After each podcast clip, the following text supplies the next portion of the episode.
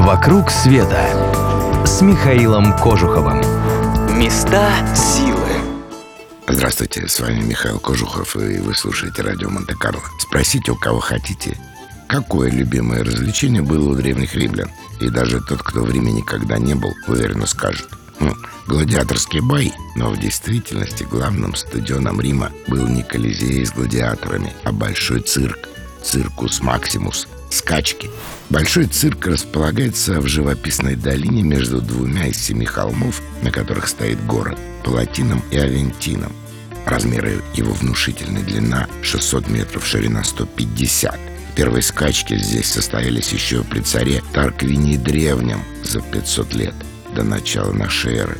Скачки выглядят довольно просто – колесницы, запряженные четверками лошадей, квадригами, мчались по прямой. Добравшись до конца долины, они разворачивались и во весь опор скакали обратно. Колесницы часто сталкивались, переворачивались, так что почти каждый заезд сопровождался травмами и даже смертью наездников. Но публике зрелище было по душе, и гонки устраивали регулярно.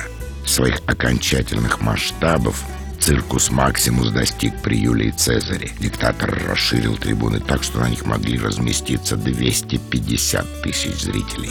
Еще столько же наблюдали за соревнованиями стоя. Всего более полумиллиона человек. Масштабы, которые нам сейчас даже представить сложно. Никакая маракана и рядом не стояла.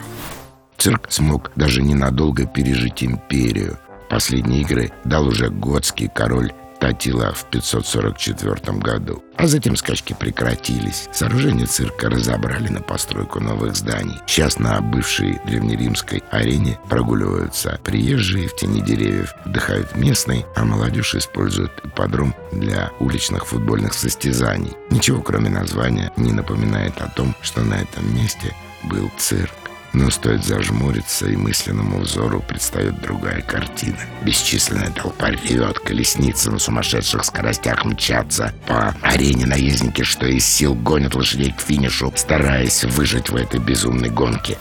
Путешествуйте, друзья. Лучше с нами. Клубом путешествий Михаила Кожухова. Еще и не такое узнаете и сами увидите. Заходите на наш сайт, подписывайтесь на новости, и вы первыми узнаете о самых интересных маршрутах.